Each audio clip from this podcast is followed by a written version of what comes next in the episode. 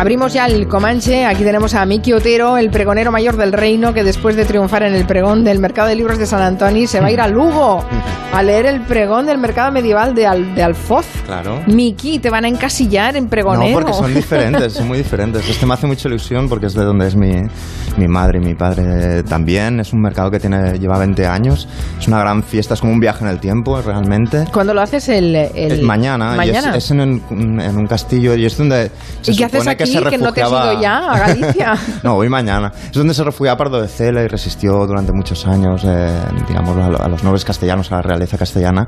Es un sitio con mucha historia, con muchísima leyenda, como a mí me gusta, y creo que están escuchando ahora mismo desde el castillo del programa. Puedes saludar, del puedes saludar a la, no quedan, O saluda tú, por ejemplo, Carmen. Pero, Saludados quedan. Pero están, dejándolo, medieval de están dejándolo precioso porque me han enviado alguna foto. Nuria Torreblanca está ahí hojeando carteleras de cine para esta noche. Muy buenas. Pero ya ibas a ir a ver Mamma Mía, ¿no? Eh, no, pues que la semana pasada me fui a ver Hereditary al cine y todavía estoy diciendo, pero ¿qué es, qué es esto? O sea, tiene un poco más de criterio porque salió un poco rana. A ver si elijo mejor esta noche. Lorenzo Caprile, que tiene tanto trabajo que ahora mismo encajaría en la canción de Astro de que hay un hombre en España que lo hace todo. ¿Qué tal, Lorenzo? ¿Cómo estás? Pues muy cansado que he llegado de milagro, Carmen. Ya, ya lo sé, perdona. Estabais ahí buscando perdona, desesperadamente. Es, lo que te iba a preguntar. ¿Qué has hecho entre las 3 de la tarde que, has salido? Ah, ¿te has quedado dormido? Sí. Hay otra canción de Astur que, dice todo nos parece una mierda, que es como está él ahora mismo. He, pasado por casa porque, mm, porque luego pues tengo que ir a, a... Es que, a ver, lo tengo que contar. Por fin, después de muchas vicisitudes, he conseguido unas entradas maravillosas para ir al Teatro Real esta noche a ver El Lago de los Cisnes. ¡Ah, qué bien! En la nueva producción del Royal Ballet, no sé qué, de Londres. Todo y que habías tenido que ir has tenido que pasar por casa. Entonces he salido de casa esta mañana, he hecho un guarrillo y las entradas me las han conseguido a lo largo de la mañana. Entonces digo, bueno, pues entre que salgo del taller y voy a la radio, pues me paso por casa y me pongo un poco. Claro, y, y, has, y, has, aprovechado, te has sentado en el sofá y has hecho una siesta. Dormido. Qué vergüenza. se ha quedado sopa. Santi Segurola. Buenas tardes. Buenas tardes. Tú sí que estás relajado y contento, que estás ahí en ese lugar exótico en Castro Urdiales, pasándolo bien y no con el calor que tenemos nosotros. Sí, está lloviendo a mares. Es como si le, se le estuvieran saliendo los dientes al cielo porque está cayendo una mundial. ¿Qué dices? Sí, os está lloviendo mucho sí, ahí. hoy una especie de super tormenta y está cayendo muchísimo. O sea que estás más a gusto en tu entorno de lluvia y tiempo. Mucho mejor todavía. Pues claro, pues es que estos veranos que ha habido en el norte últimamente no era lo normal, Santi. Lo normal era que, que llueva. Solo te quería decir una cosa, Lorenzo. que no hace, falta, no hace falta que te pongas nada. Todo te queda bien. Sí, ja. No, Santi, no. No, Santi, que cuando dice que va guarrillo es cierto, ¿eh? ¿Eh? Que es cierto, que no siempre va hecho un pincel Lorenzo Caprile. ¿eh? Pero con mucha clase. Bueno, eso, sí. Eso. ya, es eso es de la bestia ya. Que me eso lo lleva incorporado. Le, viste, le viste, le viste en la, en la entrevista que le, que le hizo eh, Buenafuente en Sí, sí, sí. Pero ya iba muy arreglado, iba muy mono. No, arreglado no arreglado, ha sido de las mejores entrevistas del año. Bueno, ale, ale. Venga, Santi. Con imitador y todo, además. y además que si algún listo de televisión, de cualquiera de las televisiones, estuviera atento, Tú ahora mismo eras, eres, vas a ser una bomba de televisión, eso te lo digo. bueno, eso no sé. después de los maestros de la costura, ese, bueno, Lorenzo ya se ha convertido en una en un influencer, celebrity y de todo. influencer, sí. sí, sí, que, vengan, que vengan al taller los influencers a ayudarme a, acabar la tarea. Ay, pobre Lorenzo, es que trabaja mucho este hombre. Eh, ahora que estamos hablando, vamos a ponernos un poquito serios. Esta semana ya hemos hablado con Lorenzo de la, del fallecimiento de Yvonne Blake, la presidenta de honor de la Academia del Cine, una prestigiosa figurinista, amiga tuya, em, pero todavía estamos, todavía estamos digiriendo ¿eh? su fallecimiento. Uy, Madre mía, pues sí que empezamos bien el programa, ¿eh? Después de la siesta. Bueno, es, no, pero la vida es así. Después de tener unos momentos de diversión, nos ponemos emocionados, claro. Pues eh, mira, aparte del trabajo que tengo encima es no gracias a Ivonne. Pues, bueno, sí, gracias a Ivonne, porque cuando yo pues en el, a principios de los 2000 me empezó a entrar el gusanillo de los vestuarios, que yo ahí tenía una, una espinita clavada, que tenía ahí como una, una cosa pendiente, ¿no? Con el, con, el, con el destino, con la profesión pues una de las primeras personas a las que acudí fue Ivonne Blake, porque, bueno, pues mi hermano el fotógrafo conocía mucho a su marido, a Gil, que es un magnífico productor publicitario, en fin, pues enseguida acudí a Ivonne. Y fue em, ella, lógicamente, la que me dijo, mira, si quieres probar en el cine, prueba en el cine, pero con tu taller abierto va a ser muy complicado que compagines las dos cosas. Eh, ¿Por qué no pruebas en el teatro? Que en España se hace un teatro magnífico, de lo que doy fe y eso yo creo que puede ser tu camino, que puedes compaginar las dos cosas y, y mira, y, aquí estoy, que parte por lo que estoy tan cansado en estos días es porque tengo ahora varios espectáculos de teatro entre manos para, para estrenar este verano. Después nos contarás algunos detalles de los vestuarios que estás preparando, ¿verdad? Entonces, empezando por ese consejo que es de perogrullo, de sentido común, como lo tenía, vamos, que si algo le, tenía talento y le sobraba un montón de cosas, pero sobre todo le sobraba lógica y sentido común, que es algo muy raro en estos tiempos, Carmen. Pues empezando por ese consejo, pues a partir de ahí, pues imagínate la de, la de momentos, la de charlas, la de, mm, sugerencias, ideas, compartidos también con otra gran amiga de los dos, Amalia Descalzo, que es una de las historiadoras de la moda más importantes que ahora mismo tenemos en este país, que la ayudó mucho a Ivonne en una película que me vais a disculpar, para mí era un truño, pero que lo salvaba, el, vestuario. el vestuario, que fue aquella que hizo Milos Forman sobre los fantasmas de Goya, no sé si os acordáis, con ahí el marido de Penélope Cruz, Javier Bardem. Javier Bardem, con Natalie Portman, ¿os acordáis? Que era una cosa con la hija ilegítima, que luego era ella, y este era un cura, y luego se la cepilla, no sé, era una cosa muy tremenda, y, lo salvaba, lo salvaba todo aquella, aquella monstruosidad de Goya, nunca mejor dicho, el vestuario de Ivonne que era impecable. Y mira, en aquella película Amalia le ha hecho una, una mano, una más de una mano reproduciendo ese momento de la moda española de Goyesco y Castizo, que es un momento muy, muy peculiar. Un día tenemos que, traer a la radio Lorenzo a Amalia, que nos cuente la historia del traje y la historia del vestuario. Me preguntáis por Ivonne, Carmen, y es que claro, a mí me gusta mucho charlar y recordar, es que puede estar Es que le podríamos dedicar todo, la, todo el Pero bueno, queríamos, aunque hablamos con, contigo de ella esta semana, queríamos volverlo a recordar porque este es el espacio en el que siempre hemos hablado de Ivonne, o sea que valía la pena dedicarle este, este ratito a, volver a recuperar su, su imagen.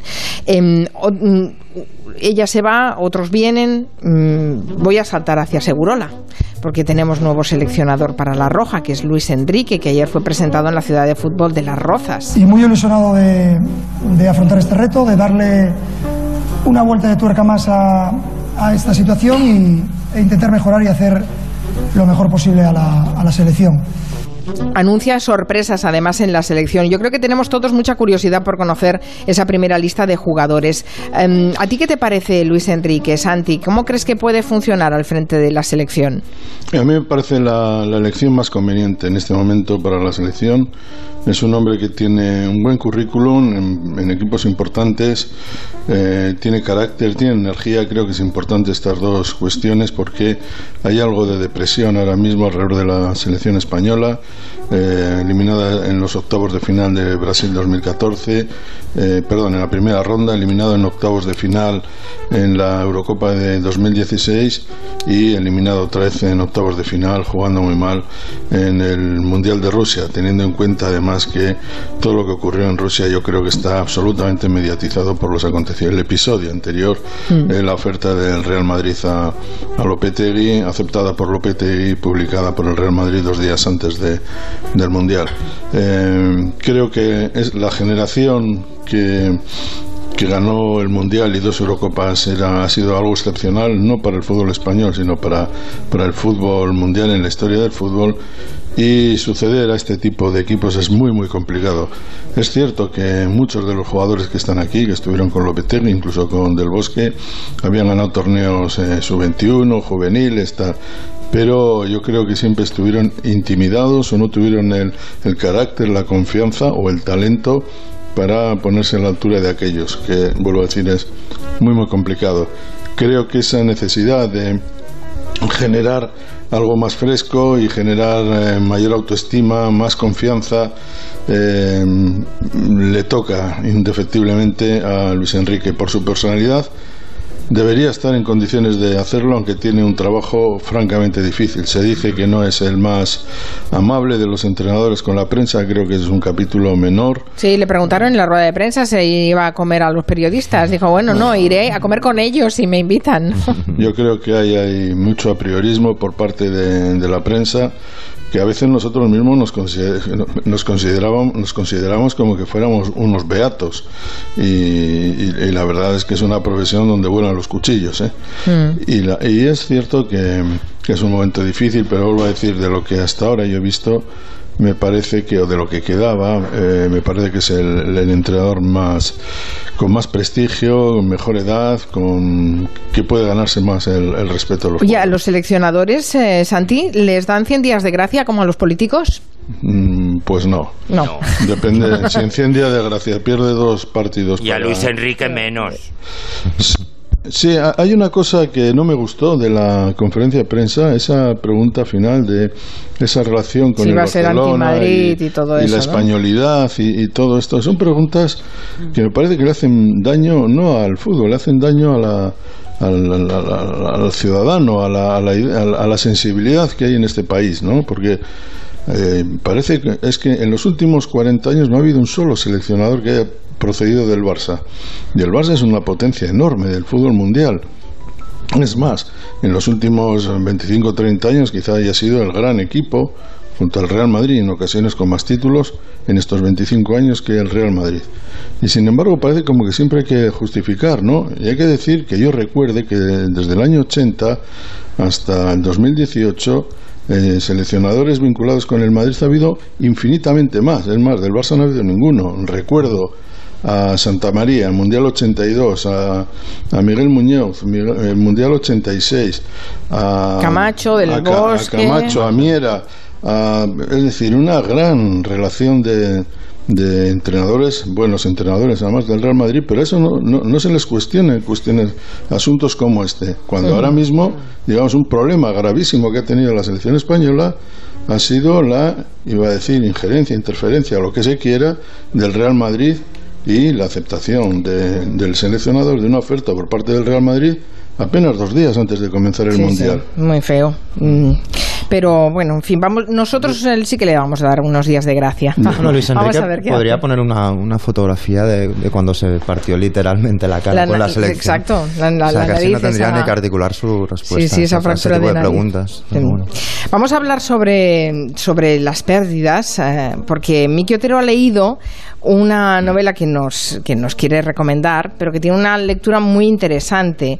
Vives en las cintas que me grabaste de Rob Sheffield y tiene que ver con, con esas cosas que hacemos. Es un vicio eso de grabar. Bueno, ahora no grabamos cintas de cassette, ¿no? Ahora nos hacemos una selección Yo lo intenté el otro día.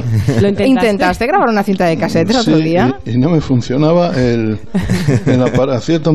Todavía tengo un un aparato pues de hace 25 o 30 años, un Onkyo me parece que se llama. El, yo le dejé a mi hija que tiene 13 años una grabadora de, de cassettes eh, que yo tenía antigua para que se grabara sus cosas y lo primero que dijo fue, ¿esto qué es? ¿Y cómo funciona? Y cuando vio que había unas teclas y que aquello tenía que rodar y ahí la tiene.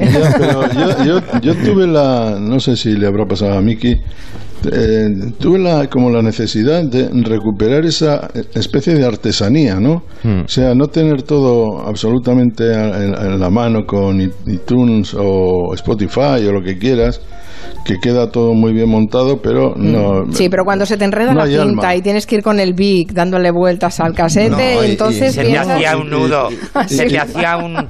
como una cosa de estos del infinito que nunca sabes que te acuerdas que son y conectar una canción con otra cuando bajaba el volumen de una para subir claro, el luego, luego la... aquello, era, aquello era un y piratear de la radio de los 40 bueno veo que todos tenéis un pasado es evidente no, luego podemos hablar tengo, de... tengo varias cintas todavía ¿eh? no la cuestión ahora es que la puedes grabar pero, pero a quien se la regales quizá no la pueda escuchar que es un acto casi más poético pero luego hablamos de digamos de, de tipos de cintas porque seguro que todos nos posicionamos en, en, cómo, las hacíamos. ¿no? Cuando asumí yo que ya era muy mayor, cuando se me rompió mi último Walkman y me recorrí toda la calle Barquillo, la, que era la calle del sonido, que ya no es, preguntando por un Walkman y los vendedores se reían en mi cara.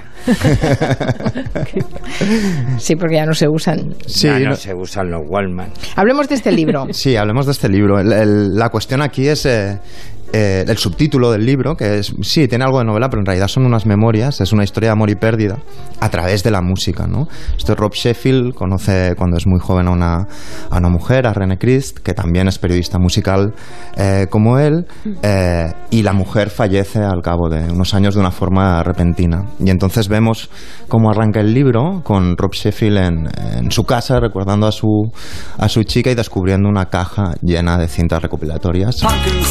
Damage rock and roll, the go-betweens and supremes and chills and deals.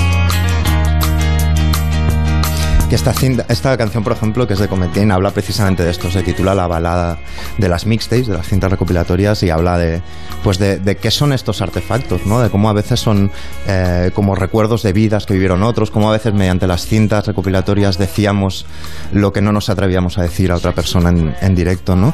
Entonces el libro explica cómo esta pareja que se conocieron eh, en, el sur de Estados Unidos, él era un chico como muy tímido de Boston, era una chica, ella era una chica extrovertida que coleccionaba pantalones eh, plateados, mucho más expansiva que él, y estaban en una cafetería y de repente sonó una canción de Big Star del grupo y oh. solo se giraron ellos dos, ¿no? Y hubo el, flechazo y a partir de ahí pues vivieron un montón de cosas y, el libro lo articula a través de las canciones, ¿no? Si aparece en Rem, por ejemplo, él, habla de cómo todas las amigas eh, de su chica pues también tenían, amaban de alguna manera, tenían idealizado a Michael Stipe o aparece de repente Five Years de, de David Bowie, cinco años, que es el, tiempo exacto eh, que duró su matrimonio hasta que ella falleció. O, por ejemplo, hay un momento del libro donde dice, él está explicando cómo su chica odiaba a los Smiths y de repente suena esta canción.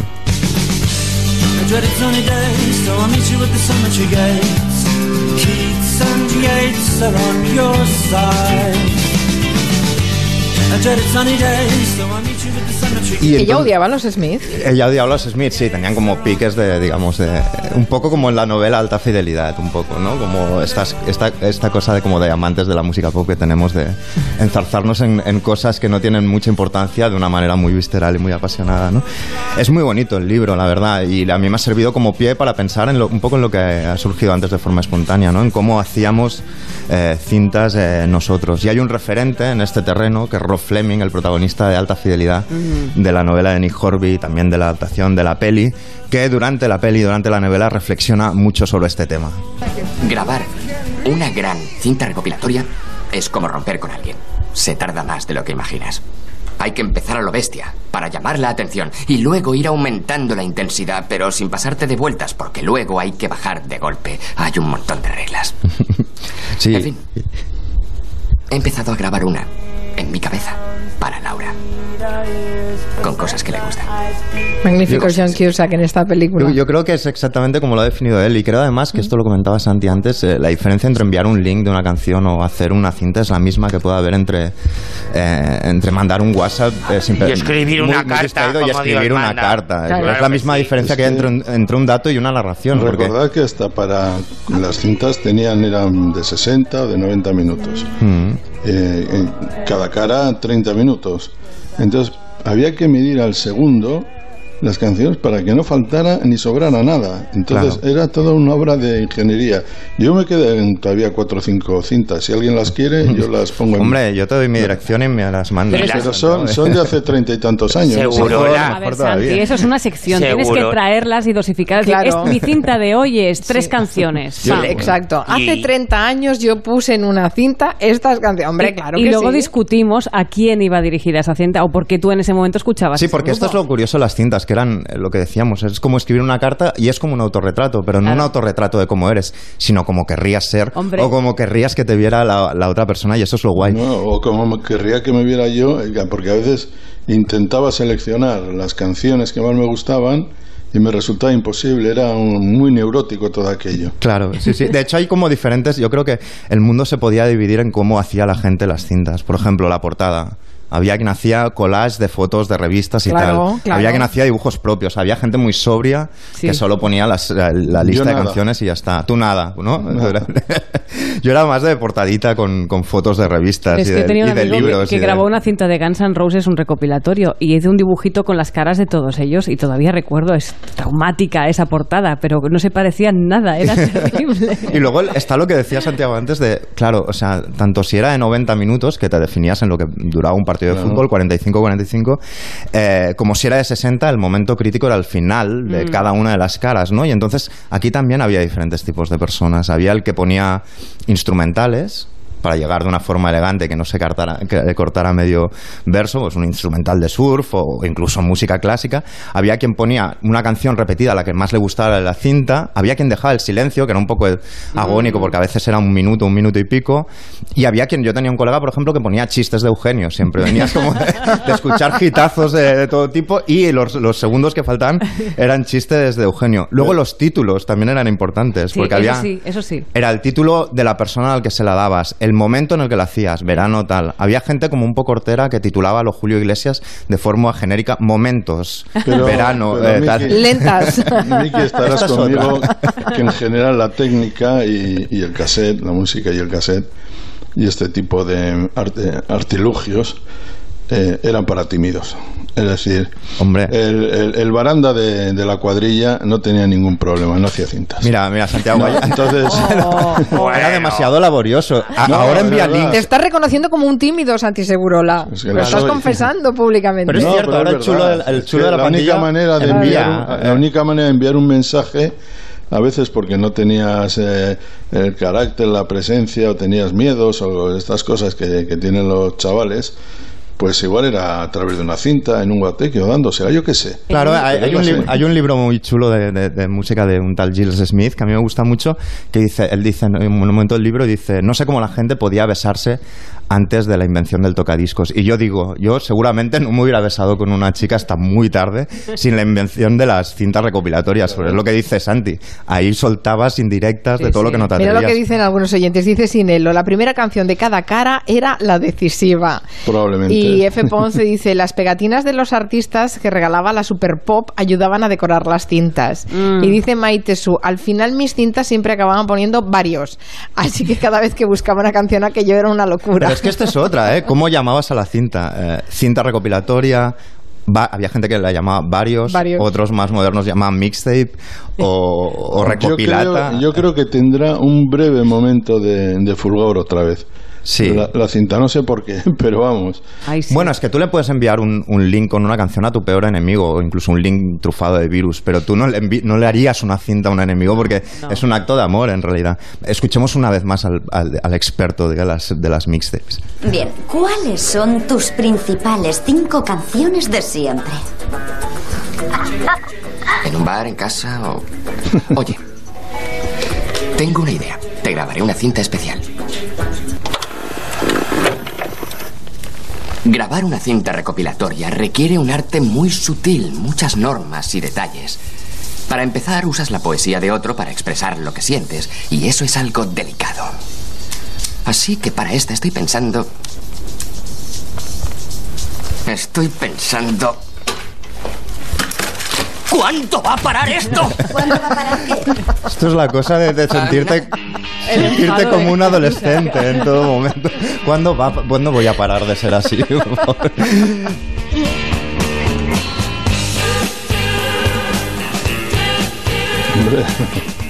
Thank you, friends. Oh. Tiene que estar aquí.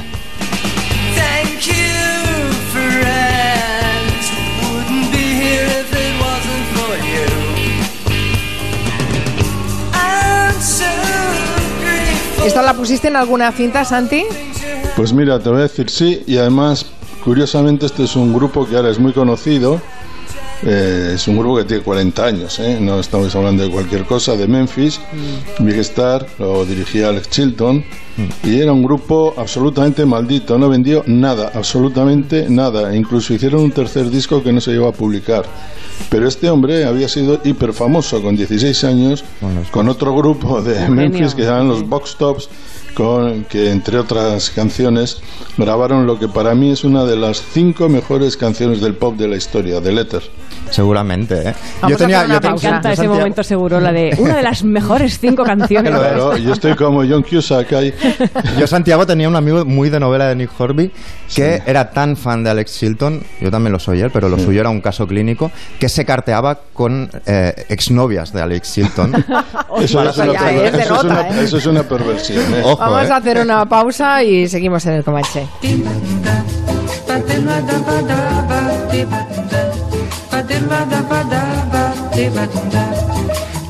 Hello, de 3 a 7 en Onda Cero, con Carmen Juan. Imagina que estás... En mi quiotero están entusiasmados con una serie que deja huella. Se llama El Día de Mañana. ¿Quién era Justo Gil? Justo Gil. Coño. Un cateto. ¿Barcelona le debió sobrepasar? No sé si hizo todas estas cosas de las que se le acusa, no lo sé.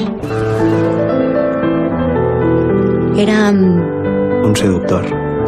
Un mentiroso. Sigo sin saberlo. Y no sé si lo sabré nunca. ¿Sigues entusiasmado, Santi, con esta, con esta serie? Es una de las mejores series que he visto en muchísimo tiempo. Y cuando digo series, digo de cualquier nacionalidad. Son seis capítulos de, producidos por Movistar que me, han parecido verdaderamente extraordinarios por los personajes, por lo bien que representan el tiempo, por la buena adaptación de la novela de Ignacio Martínez de Pisón, un gran escritor eh, magnífico escritor. Mm, magnífico. Fenomenal. Gran, además, gran hincha de fútbol, gran hincha del Zaragoza, por cierto. Que eso es un plus, ¿eh? A la hora de un escritor, ¿eh? Pues porque él es de Zaragoza. Hombre, no va a ser del Betis siendo sí, de Zaragoza. Sí, pero lleva años viviendo en Barcelona, Miki. Ya, mucho, ya, ya, pero. Hecho, Justo Gil es un, es un tipo que llega desde Aragón a, a, Barcelona con la, con la madre a cuestas, literalmente, ¿no? Que ahí, ahí, ahí empieza la historia que llega con una mujer moribunda pero que él se niega a aceptar que tenga una enfermedad degenerativa tremenda. Y ahí empieza un mundo de arribismo, picardía, España negra, Cataluña eh, tardofranquista, eh, un mundo de, pícaros, un mundo también de que te, describe una España que desmiente, o una Cataluña también que desmiente eso de que el franquismo era un régimen autoritario, era un régimen brutal, y me parece que es una serie que tiene todo. Por ejemplo, la dirección de arte es buenísima, los actores están extraordinarios. Un poco me, no sé si Carra Lejalde eh, ejerce demasiado de Carra Lejalde en esta en esta serie. Eh, y me parece que hay para mí el, protagonista Oriol Place un justo eh, perfecto, eh, todos están sensacionales, pero a mí la, la, actriz que me deslumbra, yo no la tenía muy controlada o nada, tengo que decirlo así, es Aura Garrido, que me deja, me parece que es una actriz excepcional. No sé si es muy famosa, si no es muy famosa. Bueno, la conocí porque hizo un cortometraje con un, con un amigo mío, Víctor Parcas, cuando, cuando estaban empezando los, los dos. Y lo que decía Santi es verdad, pero además lo, complicado de, de, la serie, que ya está bastante en la novela, es cómo, cómo puede hablar pues de, de, la, de, la, de la impostura en la religión, de los círculos, digamos, de la progresía catalanista, de la brutalidad policial, del tartofranquismo, de todos habla, pero de una forma cero maniquea, es decir, todos son malos y buenos a la vez, y justo Gil, de hecho, no acabas de saber cuál es su motor, cuál es el motor de esta revista, digamos, que quiere, siempre, parece que quiere llegar a algún sitio o simplemente que está escapando de otro sitio, ¿no? Es, una para maravilla. Mí es, para mí es un personaje deleznable, ¿eh? tengo que decirlo. Sí. Me da mucho miedo. Pero, pero, no está tratado como un villano tampoco. De algún modo también intenta entenderlo. Para mí lo que decía Santi es que es una de las mejores series que se han hecho y desde luego con Crematorio de Rafael Sirves, eh, la, mejor adaptación. si Marce hubiera tenido una adaptación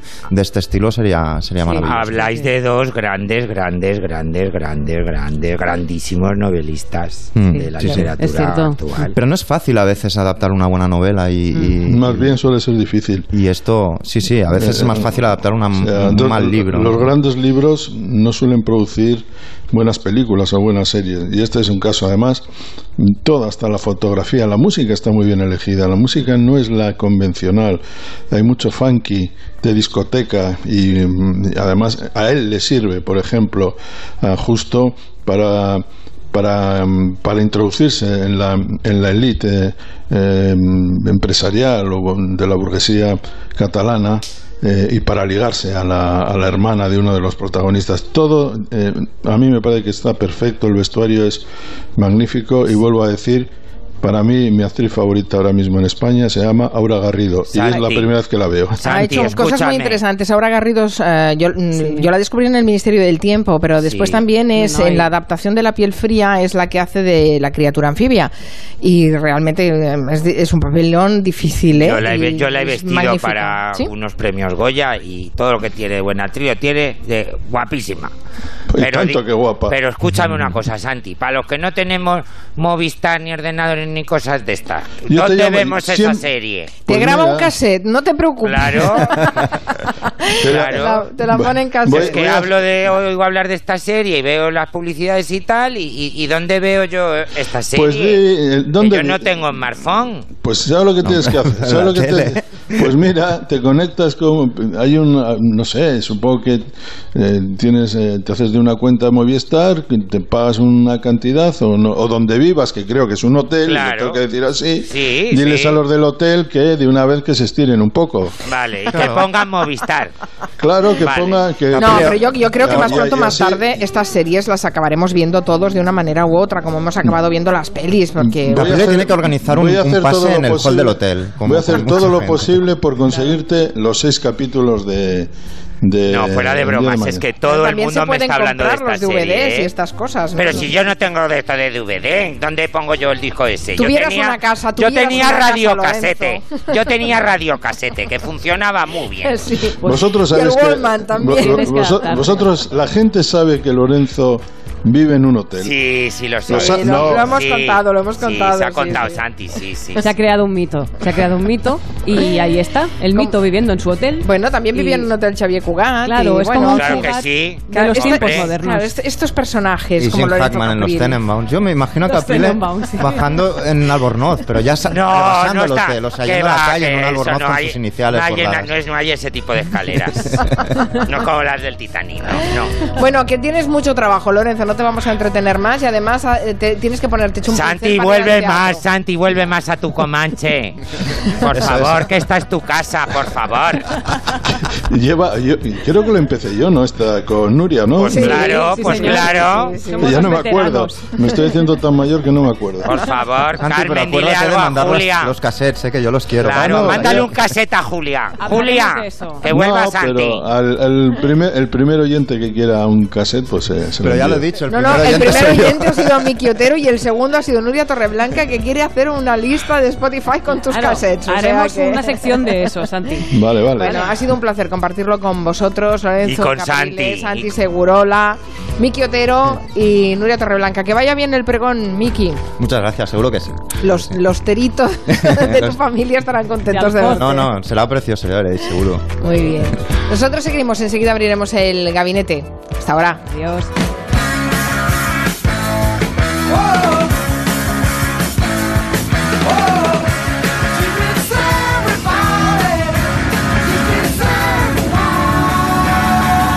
Gelo.